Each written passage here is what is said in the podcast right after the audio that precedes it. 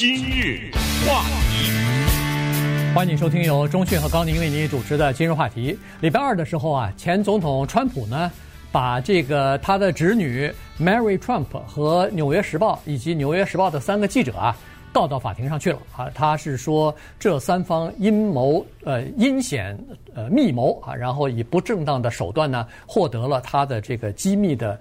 呃，这个税务的一些记录和文件，然后呢，呃，在这个新闻媒体当中，在书里边就把这些数据呢，等于是给公布出来了。那么他为什么把这个自己的侄女给告到里头呢？是因为他自己的侄女呢出了一本书，呃，同时在书里头的这个公布了大量的有关于家族方面的这个秘密和资料。同时呢，他他是说他的呃侄女到这个律师事务所那儿。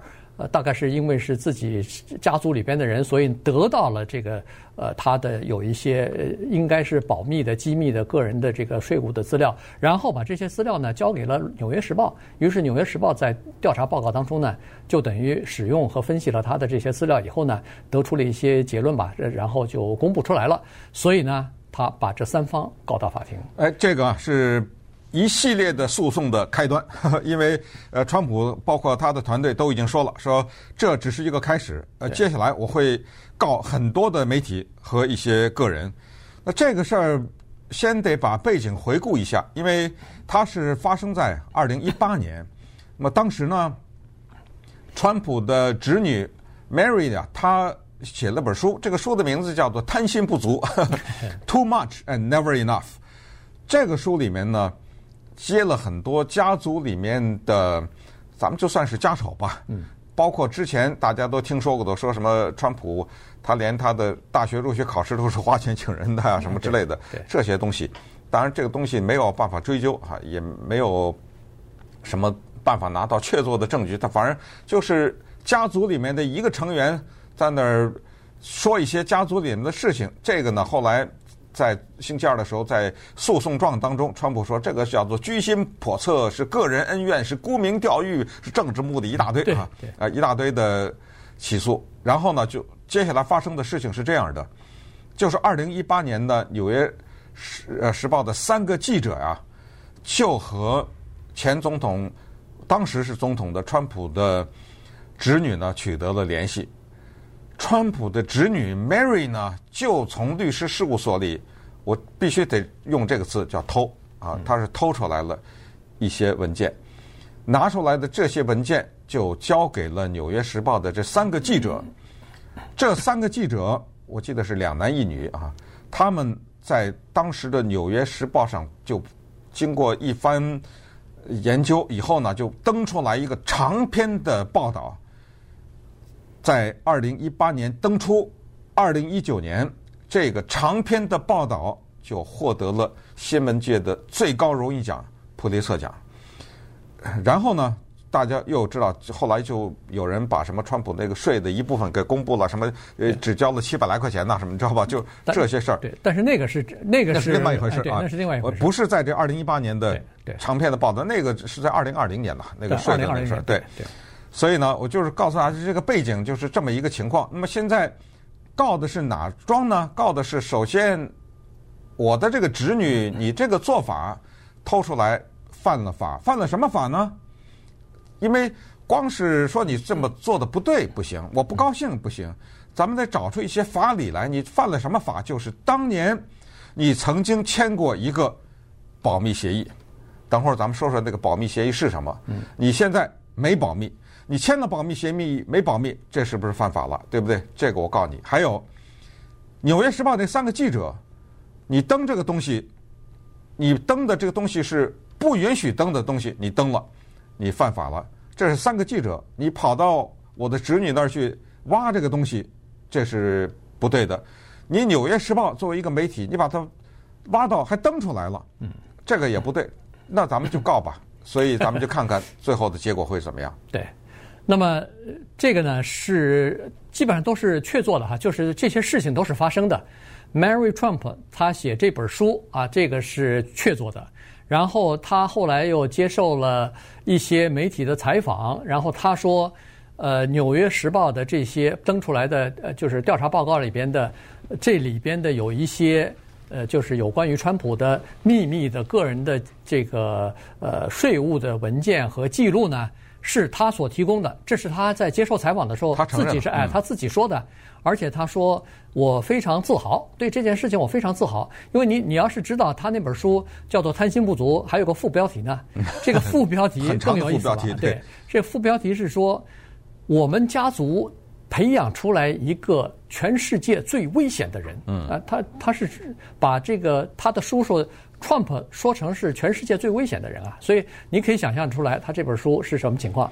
当然，在他这本书要上市的时候呢，呃，川普总统的律师又替川普呢打了官司啊，就说呃不行，这本书不能出来，因为在里边有太多的内容是不应该公布出来的，因为。就是刚才所说的，他们曾经在呃一次家族里边的叫做遗嘱的呃官司当中呢，曾经有一个妥协案。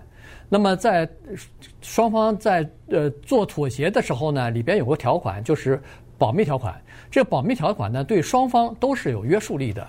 所以呢，当时呃这个川普家族的人告 Mary Trump 呢，就是说他违背了这个。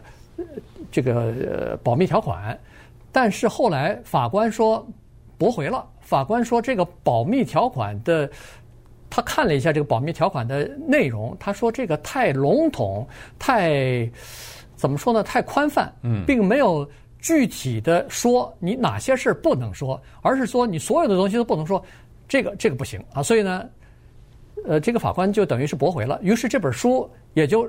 正常的就出版了，嗯、所以呢，这个就是呃当时的这个情况。那现在，川普继续再告，说我不管你这个法官做的什么裁决，我还是再去告一下。于是呢，才有把他的侄女呢也放到这个被告的名单当中去了。对，那么川普现在要索赔多少钱呢？他这个诉讼要一亿美元，他这个一亿美元，而且还是一亿美元起跳哈，是哪儿来的呢？这个数字。他说是因为二零一八年《纽约时报》登了那篇文章以后，以及他的侄女那个书出来以后呢，让他的整体的企业损失一亿美元。嗯，所以你得给我赔回来。《纽约时报》二零一八年那个大的长篇的报道在说些什么呀？其实非常简单的，它就有那么几个主题，其中之一，川普认为对他比较杀伤力，因为他这个人呢特别的会。打造形象啊，他特别的会利用媒体包装自己，哎，包装自己。所以呢，他一直包装一个东西，就是他叫做白手起家。他一直包装，尽管我爸爸很有钱，但是他顶多也就给了我一百万。嗯，但后来呢的多少亿多少亿，那都是我自己白手起家创造的。那一百万根本在我这个帝国当中。就九牛一毛了，而且他说这一百万连利息连本儿都还给他爹了，早都还给他爸爸了哎！这是他打造的这么一个形象。可是呢，《纽约时报》二零一八年的那个也是从家族当中的文件当中公布的呢，并非如此，而且离他说的这个差得很远。结果人家说，在川普三岁的时候，他的年薪已经二十万了，对不对？在他那个八岁的时候，这个川普的他爸爸已经是百万富翁了。在他十七岁的时候，他爸爸已经把五十二栋豪华的公寓的所有权的部分所有权已经给了他了。在他大学毕业的时候，他已经进入到千万富翁。到后来，他爸爸在一九九九年啊去世的时候，那个时候就给他的遗嘱是呃两亿三千多万吧啊，所以就这一切呢，想证明。两个东西，第一，离他说的白手起家这个距离差得很远；第二，就是他爸爸，包括他爸爸在内，他们的这个整个的企业的很多做法涉嫌犯法，都是用逃税的方式来获得的。那稍等，我们再看一看，那对于这样的一个情况，接下来他川普总统他胜诉的可能性有多大？今日话题。欢迎继续收听由中讯和高宁为您主持的今日话题。这段时间跟大家讲的呢是前总统川普把《纽约时报》以及《纽约时报》三个记者，还有他自己的女儿呃这个侄女哈 Mary Trump 呢告到法庭上去。那么呃刚才说了理由是什么？那在这个呃 Mary Trump 他所提供的一些呃，就是应该是保密的一些呃私人的税务的文件和记录当中呢，呃，发现了有许多呃，就是他他就认为这个这个家庭包括川普本人有多次就是叫做呃隐瞒自己的财产或者是。降低自己财产的数额，以减少报税的金额啊！他这这里在那个报告当中，如果你仔细去上网查一下、看一下的话，里头有很多的东西哈，有很多的数字在里边。其中一个呢，就是呃，这个川普他的父母亲呐，呃，他们的资产一共超过十亿啊，但是呢，在当时的时候，十亿的资产如果要是呃这个作为遗产。呃，要转给自己的子女的话呢，那个税率是百分之五十五，也就是说，十亿的资产有一半以上，五亿五千万交给政府，您十亿交到自己的孩子的手里头，只有四亿五千万了啊。对，但是呢，他们通过各种的手段呢，在评估自己资产的时候呢，有意压低啊。于是呢，呃，最后他这个父母亲报了多少给政府是多少税呢？大概是四千呃多万吧，四千五百多万啊，所以呢，只占整个资产的大概百分之五左右，也就是省了百分之五十的税。所以呢，这是其中的一个例子哈。当然，呃，川普的律师也站出来了，说这不是事实啊，这个并没有诈欺，也没有呃叫做偷税漏税，因为第一不是他自己报的，这是呃家庭成员其他的成员在做；第二，他们是找的叫做有牌照的律师和。会计师来做的，以确保整个的事情呢都合法。那这些会计师和律师，他如果能找到税法里边有某些漏洞，或者是有某些方法可以省税的话，而且是合法的话，那这个没有问题啊。嗯，所以你看这种纠结咱就不知道了，是吧？我们只能是静观。但是现在我们看一看，作为他的侄女以及作为出版社，就这个书的 Simon Schuster 嘛，在出版社以及纽约时报，他们怎么说呢？呃，侄女首先说。我都不记得我签过这个约，这个保密信呢，当然签是百分之百的签了啊。他说只是我根本不记得签了这个东西，但是呢，我说的这些东西是让美国的大众了解一个危险的人物，对不对？呃，出于对于国家的考虑，所以这个没有触犯任何的法律，你告我你也告不赢。那么作为 Simon & Schuster 这个书的出版社呢，他也来来一套，他说至于 Mary Trump。他跟家族签了什么协议，跟我无关。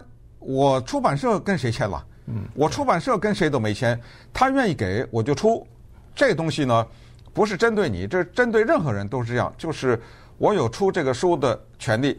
如果真的犯法告的话，你是告那个那个人嘛，对不对？你别告我呀。所以出版社应该问题不大。诶，顺便说一下，出版社也没有在被告的那个名单上面。但是同样的这个道理也被《纽约时报》的三个记者和整个的《纽约时报》集团也作为一个理由。那三个记者说的：“我们跟川普家族签什么保密协议了吗？我们做的只是做了一个工作，就是叫到了一个叫做玛丽川普的家的门口，我们敲了门，他打开了门，我们进去了，问了他一些问题。这个你们知道叫什么吗？这个就叫做新闻工作。” 对不对？我犯什么法了？他他犯法，你告他呀，对不对？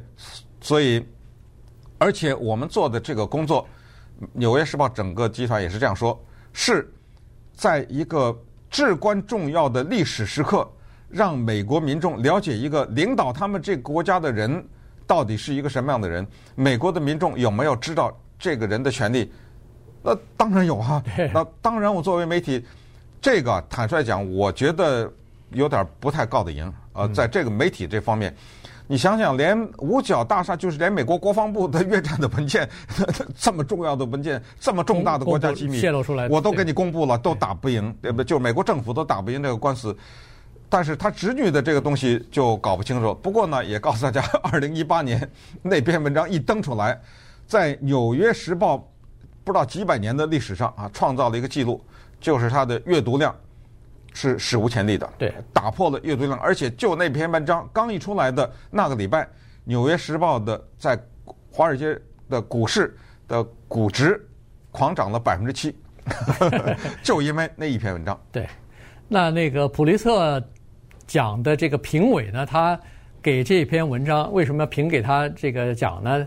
他的一一句话的这个概括呢，是说长达十八个月的调查，让我们了解了一个充斥逃税历史的商业帝国。呃，就是就是这句话，所以呢，他也基本上也是肯定的，因为不肯定的话，不能把这个奖给他。所以，所以现在《纽约时报》在昨天的时候也发表声明了，说我们坚决捍卫我们这个言论自由的权利。我们如果你想打官司的话，请我们奉陪到底啊！基基基本上就是呃，也是拉出这个这个姿态来了。所以，呃，从目前的这个状况来看呢，确实啊，如果要是想。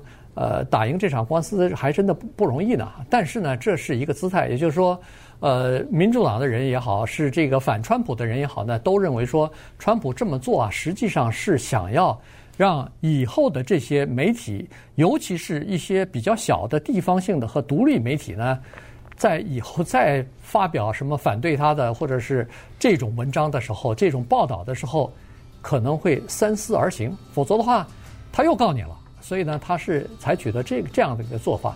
顺便说一下，他礼拜二在这个呃诉讼上当中还说了，再次重申，二零二零年大选他失去这个总统宝座，完全是因为呃这个什么作票啊，什么诈欺啊，所以把他的这个总统的权利等于是给夺掉了哈。他再次重申，同时他也说他自己的那个集团里边的那个财务长啊，叫呃。